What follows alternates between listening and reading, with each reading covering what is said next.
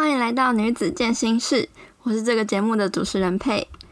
今天这集是接续上一集的居家训练话题，主要聊的是关于增肌减脂的一些成功条件，还有心态，以及特别针对新手要去注意的地方，还有关于很多人很爱做的高强度间歇运动 HITT HIT 的一些迷思的讨论。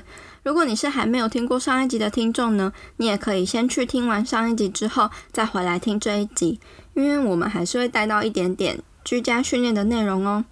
在今天节目开始之前，我有一个好消息要跟你说，那就是我要出书了哦！我真的超兴奋的，我的新书即将在五月二十号上市了，书名叫做《美味健身便当十做课》，十做课的十是食物的食。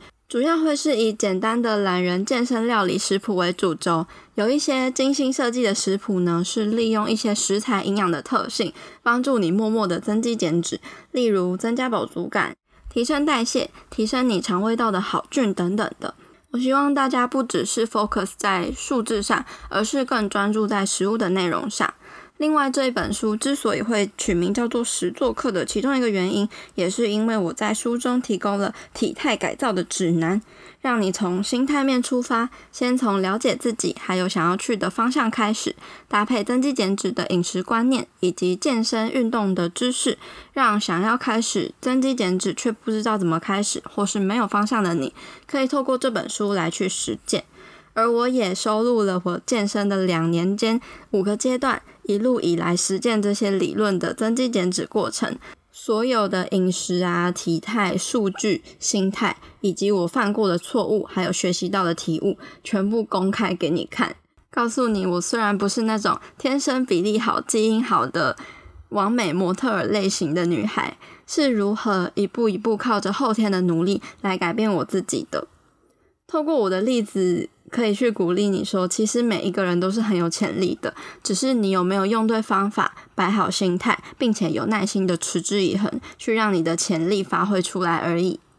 那这本书在五月二十号之后呢，就会在各大书店还有网络书店上买得到喽。那在博客来下单的前两百名购书的人呢，会赠送黑藜麦一包。而我在五月十九号的晚上十一点半的时候，也会在我的个人 IG PayPay Fit Life 的这个账号上开直播，跟你聊聊我准备这本书的一些过程。那不管是你想看看我支持我，或是跟我互动啊，问我一些问题，都非常欢迎你来我的直播上找我玩哦。也希望你可以一起在跨页的那一刻支持我的新书，让这本书有机会出现在博客来的排行榜上。我非常期待可以在直播中见到你。那我也会在嗯这个音频的资讯栏中提供购书的链接，你可以先在博客来上点选可订购时通知我，那到时候你就不会错过喽。现在我要来阅读一位听众在 Apple Podcast 上面的留言。这位听众是努力养成运动习惯的女子，她说这是女生友好的小天地，女生们真的都该听听。我也常被身材困扰，觉得很痛苦，但听到大家都有这个困扰，并且努力达到身心平衡，就觉得自己不孤单。谢谢佩坚持产出这么好的节目。哇，谢谢这位听众的留言。身为也是被这个困扰缠身了大半辈子的我，真的觉得我们要渐渐的去改变自己的心态。但是根深蒂固的心态是没有这么快可以改变的。所以我希望透过这个节目，还有我创立的女子健身室 IG，甚至是我的个人 IG，还有我的书籍，都想要强调女孩们先从接受自己、爱自己出发，才能够慢慢的去改变自己。如果你喜欢这个节目，或是对这个节目有任何的看法，我想请你帮我一个忙，请帮我到 Apple Podcast 上打新评分，并且记得留言订阅这个节目，也可以分享给身边你认为会需要的朋友。我们现在在脸书上有一个私密社团“女子健身室”，陪你健身也健心。填写问题之后呢，你就可以加入我们这个 Big Family，一起交流女生健身健心的话题喽。那接下来我就要跟这集节目的来宾 Erin 来跟你聊聊增肌减脂，还有 HITT HIT 高强度间歇运动的话题喽。你准备好了吗？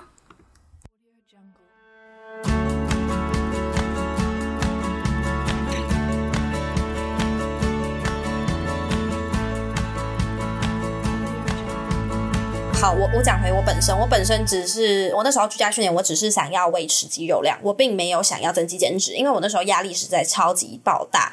那超级爆大，我就发现，哎，我整个超肥，哎，就完全减不下来。然后增肌可能也没有什么进步，因为睡眠太少，然后太长久坐，根本不可能减脂，因为。整个一天消耗的卡路里太少了，不可能吃更少。那我那时候就想说，好，那我就维持住我的肌肉量，我一定要靠我的训练维持住我的肌肉量。那我等我可以开始正常走路，然后多运动啊，然后压力降下来以后，那个时候我再开始把我的卡路里下降，然后开始减脂。那我有这个 mindset 去做居家训练，其实压力就小很多。我就是专注在嗯练好动作上面。那我那时候就觉得不会压力很大，说我一定要靠居家训练出什么马甲线，靠居家训练出什么东西，而是我想要靠居家训练的这些动作，把我原本就有的肌肉量维持住。因为其实我们不去维持，然后再加上糟糕的作息，已经持续老化的这个状况，我们就是会越来越肌肉减少。嗯，而且尤其如果我们营养又不能太过重视的时候，就总之那时候我的。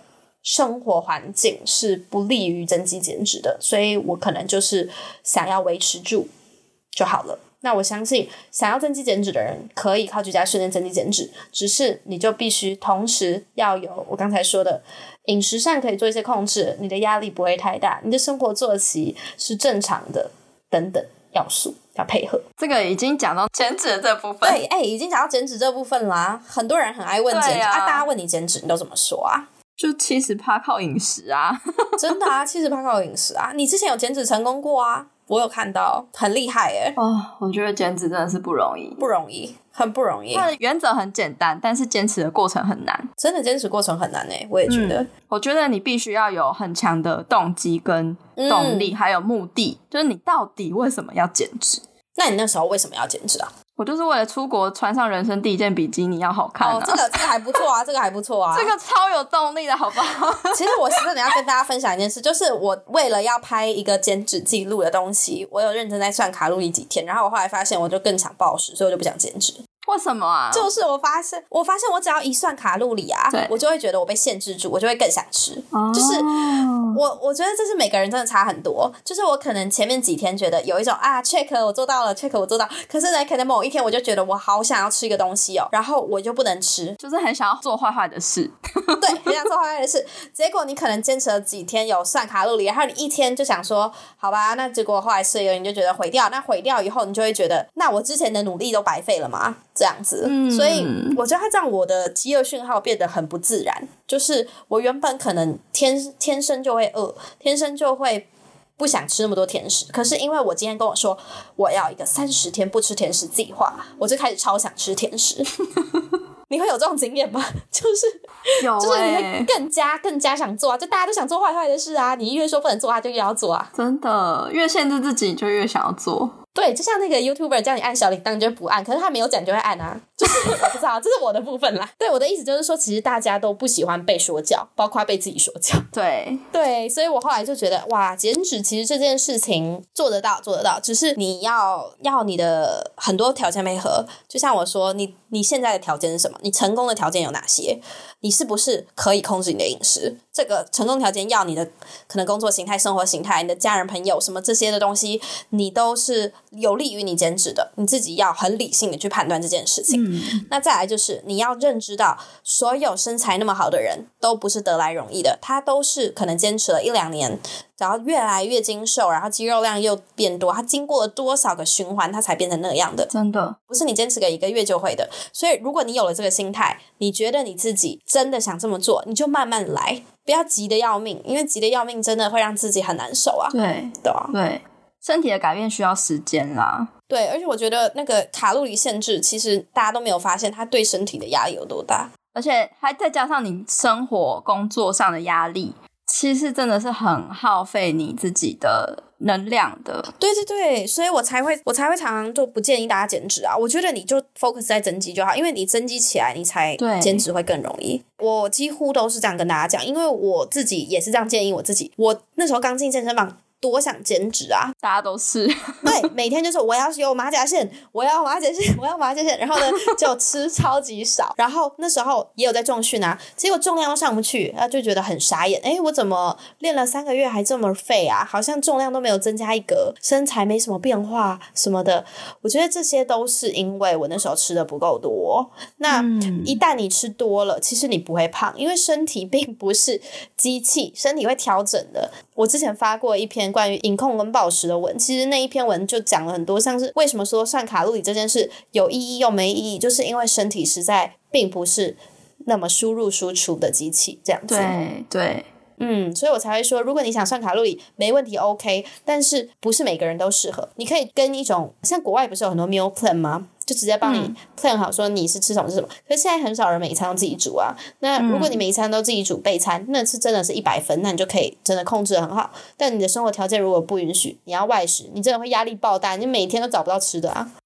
对对啊，就要吃超商，对啊，就整天吃超商，超商也不是真的很便宜啊。对啊，而且钠含量也是蛮高的，真的真的就各种缺点啊，所以我才会觉得说减脂的条件其实要求很高诶，真的，它比增肌要求的条件再高一点。你要你的生活压力是可以掌控的状况，好可怕。像我一开始，我一开始增肌减脂就真的是吃蛮多的，结果也没有胖吧。结果还变瘦啊！对啊，对啊，对啊，就是体态整个变。我我有看你的照片，超级夸张，我真的傻眼。就是体体重跟体脂没有差很多，但是体态整个大变。对，然后我那时候我记得我好像都吃一千六、一千七吧。然后我哎，其实也蛮少呢。好啦，刚好啦，刚好也没有太少。其实没有，因为我是我是久坐型，然后我我身高只有一五二，一五二，那一千七很 OK 啊。然后我就久坐型，然后我一周就是重训三天，然后也没有有氧。哦，很赞诶，真的是活动量很低，很赞。然后我还吃大概一千六、一千七，然后还增肌减脂，同时这样子。那持续多久啊？我那时候做大概持续三四个月，然后。才看见体态有非常大的变化，就是前面第一两个月是看不到什么变化的，是累积到三四个月之后才开始。哎，我也觉得，其实我真的想要跟所有人讲，你们真的就是再耐心给我等一下，不要那么急着说没效，对对对？真的，就再等个一个礼拜啊！哎，就突然有一天照镜子，怎么变了？好啊，好像也没有那么夸张，但是我真的我自己也是这样觉得，就是会突然你会发现，哎，我好像不一样了，嗯，但是没有那么快，没有这么快，对对对，像我现在佛系 佛系减脂嘛，因为我发现这样对我比较好啦，我就真的觉得算卡路里那些的东西也很不错，但是要等我。到很后期，我才会想要算卡路里，然后加有氧。我现在就还不需要，嗯，就是我的 program 是这样。那我就觉得说，我会看到我自己有改变，但是是以可能三个礼拜为单位的，没有说以几天为单位。嗯，我觉得要排。照，因为你每天看镜子，你自己是不太会有什么感觉的，因为你每天都在看啊，你不会有 感觉。每天早上起来就是第一个看肚子，对，而且而且女生都会放大自己的缺点啊，所以你即便有小小的进步，你可能自己还会觉得说啊，我哪边就是肉很多啊，哪边就是很粗啊之类的，所以真的是很辛苦。对，真的是要拍照，这我觉得拍照是最准的。像我相信，大部分可以坚持训练到现在的人，一定会有体态之外的因素。可能不管是因为训练本身非常舒压，训练本身非常有精神层面的含义，还是什么的。那像我自己本身，也是因为训练对我是我的人生的解脱，它让我可以觉得非常的专注在自己的身上，然后训练完就是整个变得很正面。嗯，因为这些效果我才坚持下去，绝对不是因为。我今天想要看到身材改变，不然我早就放弃了。嗯，因为我的身材也没有多完美啊，还是离完美这么这么的遥远。你要我怎么去想要训练？完全真的是为了我的心理健康，也完全是为了我。因为训练完感受很好这件事，那我觉得居家训练感受到自己力量的进步这件事情很实在。你会觉得说，我原本做不到的事情，我现在做得到了。它不见得是重量上的提升，而是你可能可以承受越来越多你的身体的重量。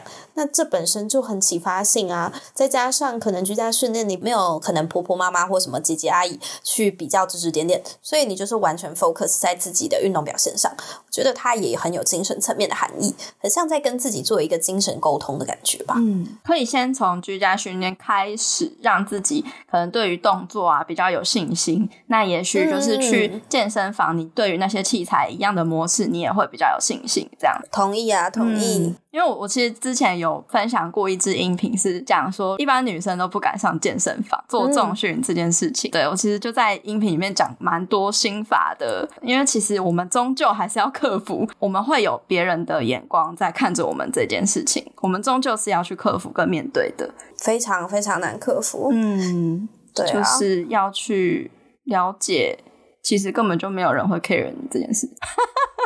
没错，就是真的，大家都只在 care 自己啦。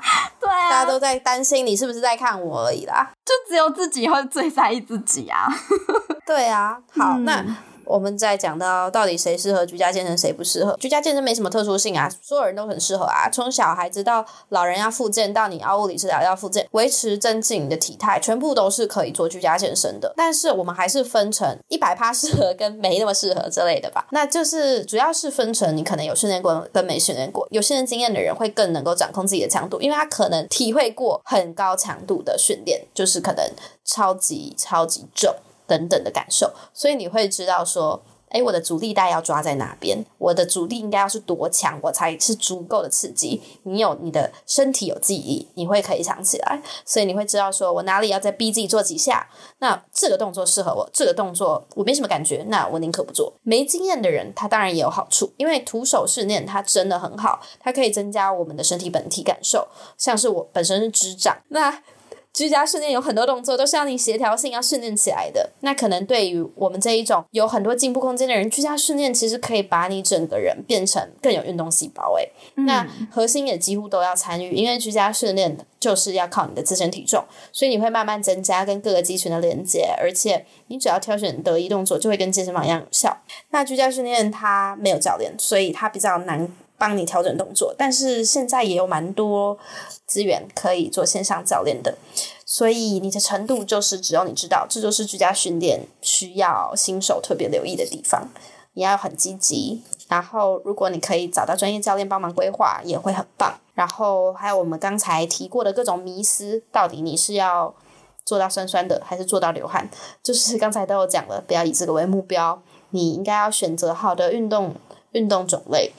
那不管你是想要选哪一种，你只是要清楚的意识到，说我选重训，我选瑜伽，我选有氧，它的还可以雕塑我身材的程度是不一样的。嗯，大概是这样。我想要讲的一件事情是，嗯，重量训练跟其他的运动比起来是相对安全许多的。原因是因为原因是因为其他的运动你不能够掌控它的强度跟变化。同意。比如说你打篮球好了，你每一次动作 你一定不会是一样的，但是重量训练你是可以循序渐进的，依照你当天的。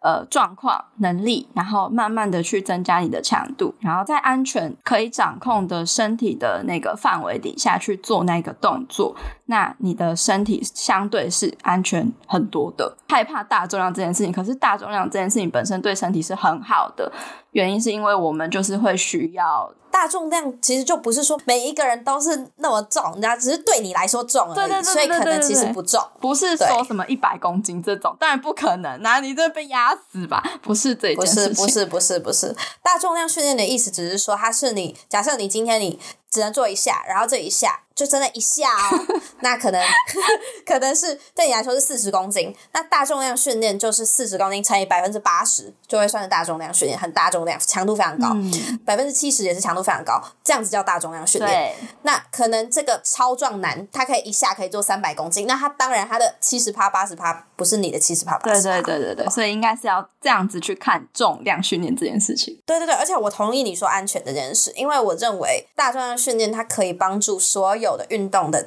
表现要变得更好，然后它是最基础的，它不应该是哦，我是为了增肌减脂，而是我想要成为一个健康的人，一个行动力好的人，我想要打球，我想要爬山，我想要攀岩，我想要任何游泳什么的重量训练都有帮助，而且它都可以依据你的能力状况去做调整。对，所以它是。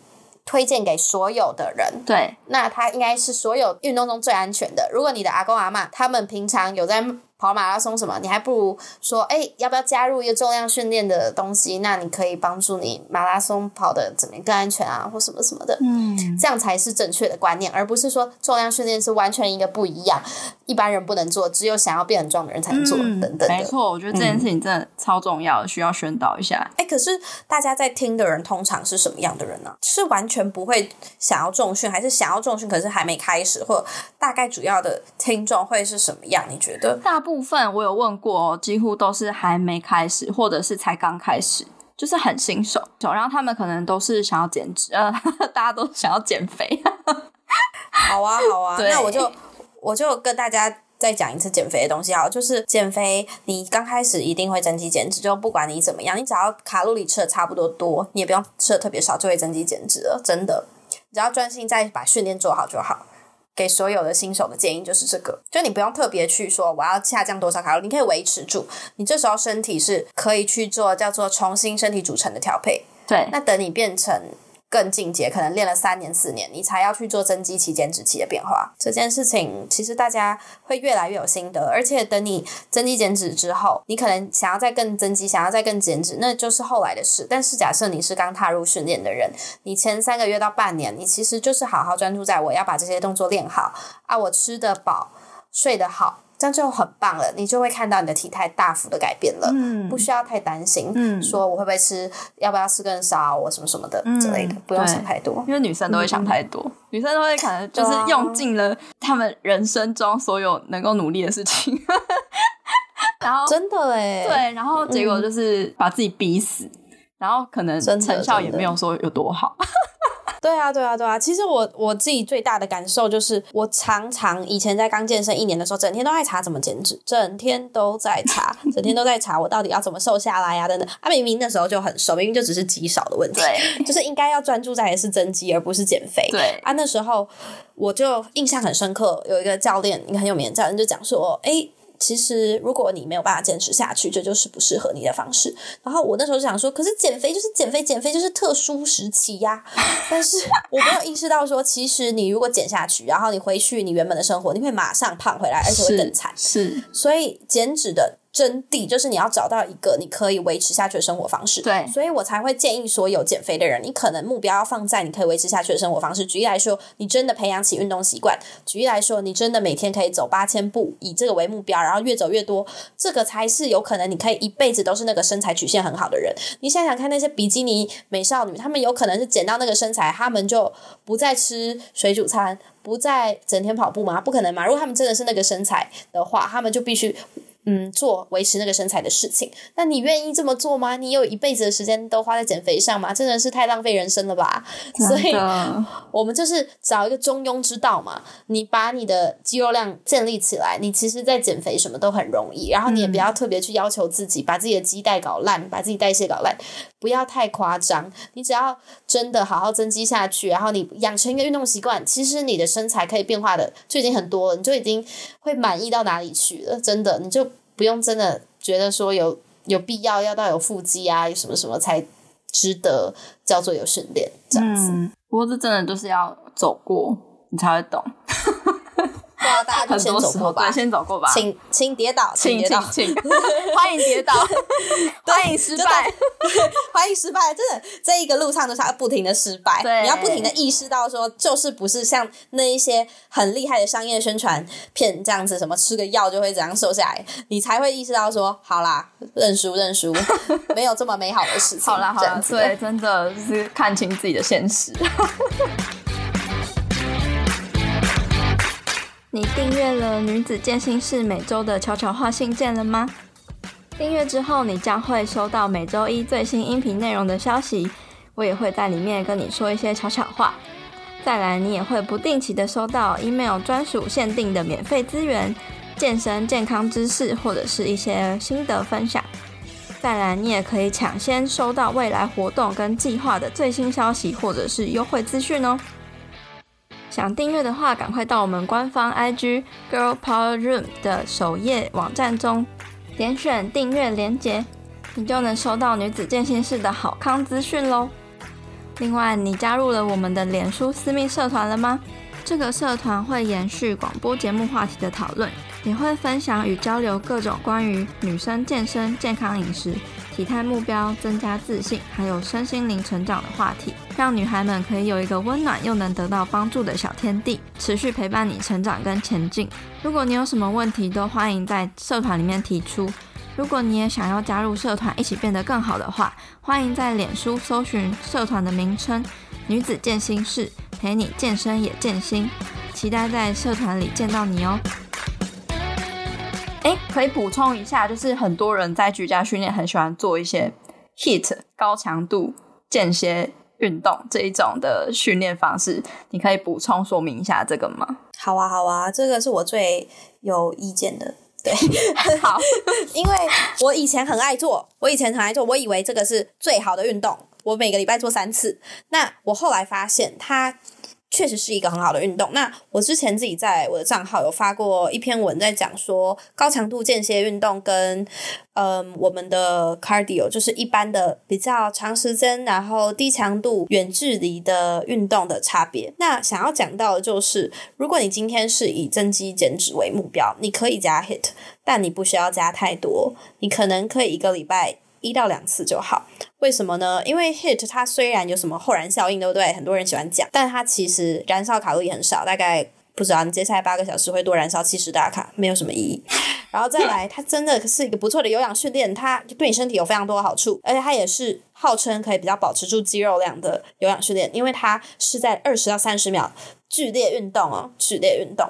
那它有很多的优点。但是它也有非常多的缺点，就是第一个缺点就是网络上的 hit 往往不是 hit，网络上的 hit 往往就只是一个像是重训又像是有氧的动作，好像有点复杂，做可能六十秒、四十秒什么的，就是他们只是说这是 hit。但是它并不是 HIT 的原理，HIT 的原理应该是你的强度要很高的，要是八十五拍以上的强度，意思是你只能做二十三十秒等等，你就会整个累瘫的那种，你不可能再多做一下。如果说这个 timer 它时间到了，其实你还可以继续做，你只是有点喘，那这其实不是 HIT，它就只是一个有氧而已，就是不要把它搞混。嗯，然后再来 hit 的间歇这种，因为它是高强度运动，它几乎就跟大重量训练一样，你中间怎么可能不休息？你一定要休息，而不是你等下 burpee 跳完，然后又做什么 mountain climber 什么，然后就一直连续一直连续，这样子是不好的。就是它并不是真的有高强度，它没有高强度的话，它就不会有高强度训练的效果啊，它不会有增肌的效果啊，它就只是一个有氧而已啊。那它很不好的点是，它很长是过高冲击的，就是你这样跳来跳去很容易受伤，因为它的动作一定是要过高冲击，它才会觉得对你来说够难嘛，你你才会什么呃四十秒就做不下去嘛，这这类的。嗯，但是它有一个最大问题，就是它会影响你平常重训的肌肉修复。这件事我自己感同身受，因为如果我今天重训了，然后我明天想要可能做一个有氧，然后我选高强强度间歇。哇靠，你这个就会酸好几天，你就真的不用练了。就因为它的，如果你做做对的话，其实它的强度是很高的。那高强度间歇是要很逼自己的，很逼自己，你是要在短时间很很逼自己。它不是那种什么轻轻松松，就是伏地挺身也叫高强度间歇，就不要一直把这些名词这样乱丢来丢去的。很生气啊！对啊，就是这样子，大家都会不知道自己到底干嘛，然后很 confused，说我到底在重训，还是我在做高强度健身，还是我在有氧，还是还是我在瘦手臂？乱说一通，什么都来。对，就是这个动作到底是什么？然后我只是做很快，因为高强度健身常是一个动作做很快，然后根本没有掌控，所以我才会有点觉得说，那你那你这个动作明明就是要练，就是重量训练，为什么你不有掌控的好好做呢？你为什么要做这么快呢？嗯，你为什么要？跳来跳去，然后只是给你关节压力很大，但是其实不会给你的肌肉有刺激成长呢。嗯，就是你要做一个区别，就是高强度间歇它是很高强度，所以不应该这么轻松。但是如果你真的要做高强度间歇的话，你应该要是一个程度比较好的人了。就是你要有一定的肌力，还有那个肌肉掌控的能力。一定的肌力超重要，一定的肌力超重要。嗯，非常不喜欢看到健身房，你怎么会叫一个老阿妈在那边跳来跳去做登阶，然后 burpee，然后要球丢来丢去？他有肌肉吗？你这样很危险哎，就是很生气啊，就觉得不好是超级阿妈。对啊，可是阿妈一定练完以后觉得自己爆强啊，但是就就 就我觉得阿妈她一定很累啊，但是很累就等于这个训练很棒吗？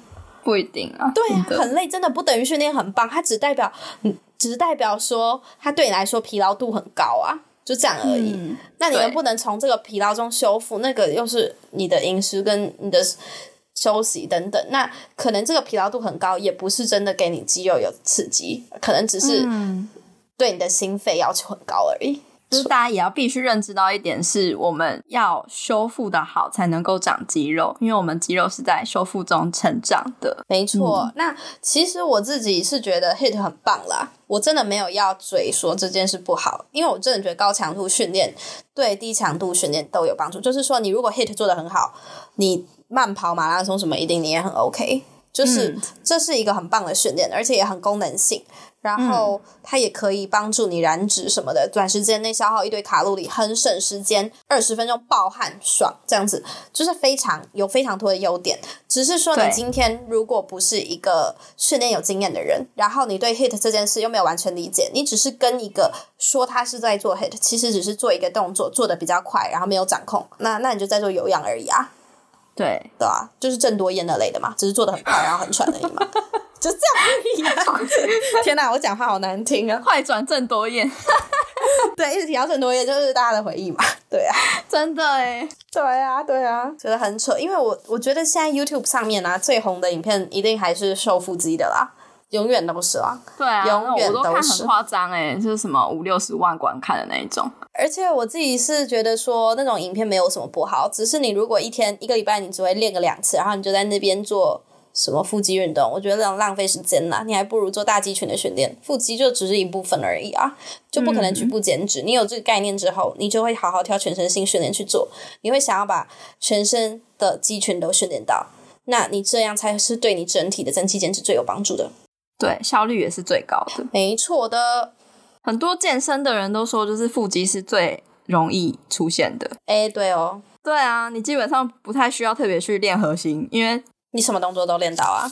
对你全做全身运动，你基本上就一定会练到核心了。没错，没错，只是你有没有想要那种粒粒分明的而已啦。哦，对，那真那那一种就真的是要练对，就要特别练腹肌了，特别把它 progressive overload，就是你要特别让它越来越强。就是可能你在做腹肌，你要有其他训练的逻辑哦，就是你不能每一个腹肌动作你都可以做二三十下以上，那就是也是不 OK 的训练。我知道这件事听起来很残忍啦，但是但是你可以去看那种真的腹肌粒粒分明那种国外超壮猛男，他们训练腹肌绝对不会是什么什么脚踏车式做三十下之类，他们一定可能会加重量的，或者是这个动作本身很难这样子。对，嗯训练逻辑都一模一样，真的真的。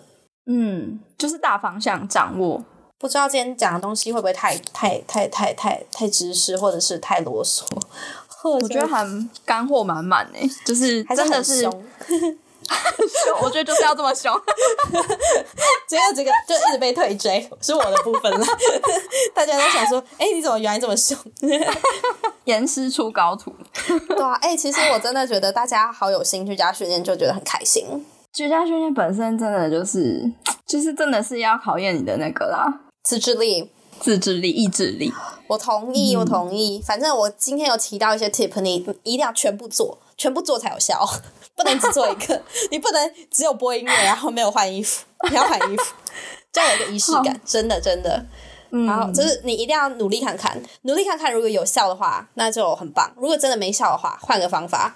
真的一定找得到，你可以，你可以坚持的下去居家训练。像现在很多网红不是会出一些直播吗？跟着做啊！如果你真的就是真的不想不想自己搞的话，嗯，但是只能跟你说啦，就是训练有成效的人，他们都是有他们的方法跟逻辑，他们不会到处盲从的，所以你也不要到处盲从，你要靠你今天学到的东西，好好思考，然后消化，要变成你自己的东西，自己安排，自己去选择咨询，你才有可能也变成那些厉害的人，你想要成为的人。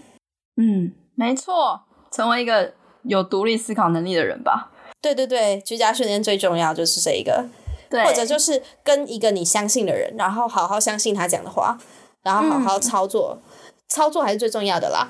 大家不要空想，对，对啊执行执行，对，执行，学到就执行。对，好，现在赶快放下，放下，放下这个耳机，赶快去运动。对，其实大家都在吃洋芋片的，没有。其实我觉得所有女生愿意踏入规律运动都是很很厉害，真的。我自己我自己身边朋友愿意的很少，就真的很少，就是数不出来几个。所以我觉得才要像有你这种 podcast，跟我朋友在经营一些环境、社群网络环境，让大家觉得有伴，我觉得很棒。好，最后要问那个 Erin，要大家要怎么去找到你？要去哪里找到你？哦，好，OK。其实呢，我大概也是最近才开的啦。不过呢，这个是 Instagram 上的一个账号，叫 EY Home Workouts。E Y Home Workouts，反正呢，它就是主要在分享实用的知识，还有可以让你看到改变的居家训练菜单，然后也会定期分享一些像是训练逻辑啦，告诉你说我怎么做减脂啦，然后一些动作的嗯 tips 啦，然后举例来说，我怎么做到引体向上的，我怎么做到标准的伏地挺身的等等。那也会分享一些影控跟出外食的观念。总之，大部分的东西都在上面喽。然后，如果你想要联络我什么，也可以从私讯或者是 email 直接联络我哦。嗯，好。那今天谢谢 Erin 的分享，也谢谢佩邀请我来这个节目，我觉得讲的超爽，真的讲好多东西，就是平常就觉得听讲了大家可能不想听的东西，你可能闷很久了，真的。不过很很希望所有听到这里的人，这次真的很感谢，很感谢你听到这里，很希望你学到东西啦，好好的居家训练起来，对，没错，大家加油。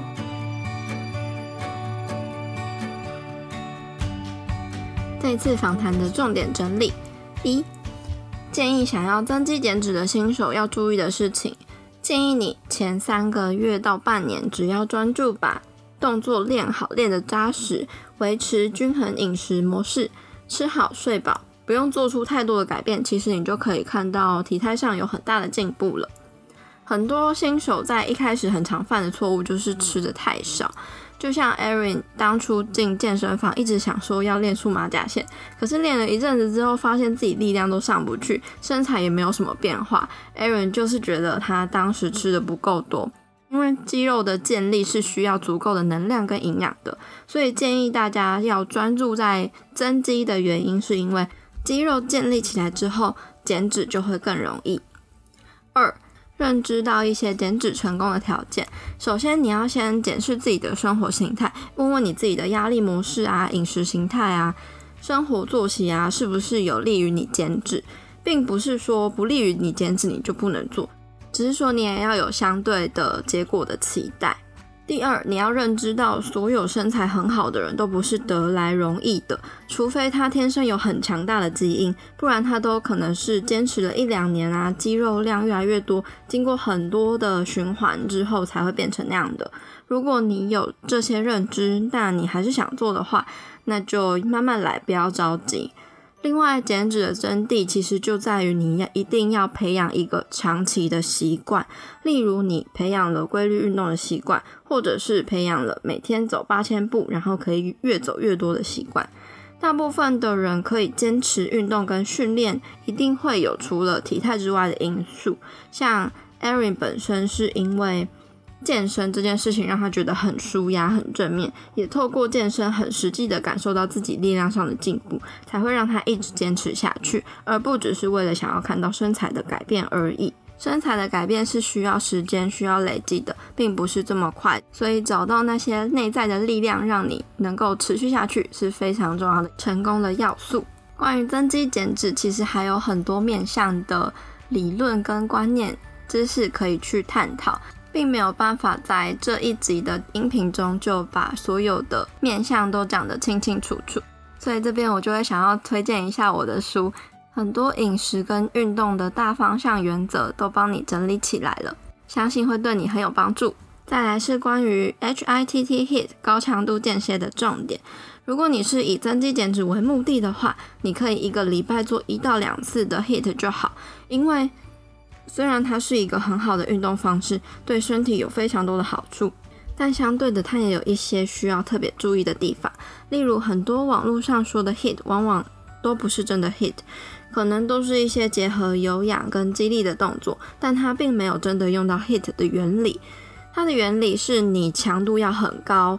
你只能做大概二十到三十秒，接着你整个人就会直接累瘫的那种程度，所以你不可能不休息。那如果你中间还可以做一些波比跳之类的运动，那就不能够代表高强度，也就不会有高强度所带来的增肌的效果，它就只是有氧而已。再来，因为它的高强度是对身体有很高冲击性的，可能会影响你肌肉的修复。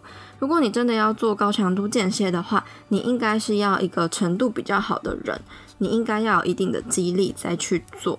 最后想要总结这两集的结论，就是真正训练会有成效的人，一定都是有照着一套逻辑去安排他们的运动方式的，所以不要盲从。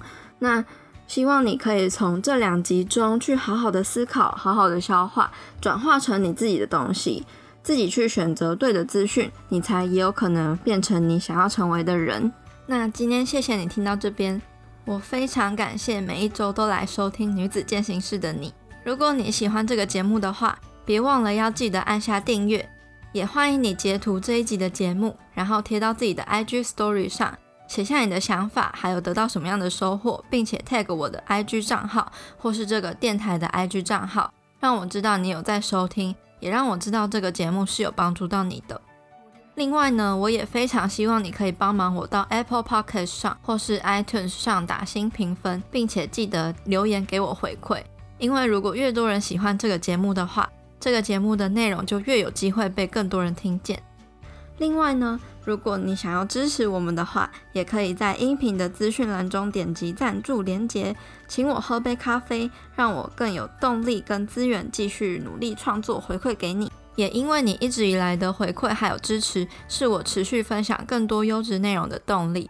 如果你有什么想听的主题或是问题，也欢迎你到 IG 上面找我互动，我的 IG 账号是 PeiPeiFitLife，P E I P E I F I T L I F E。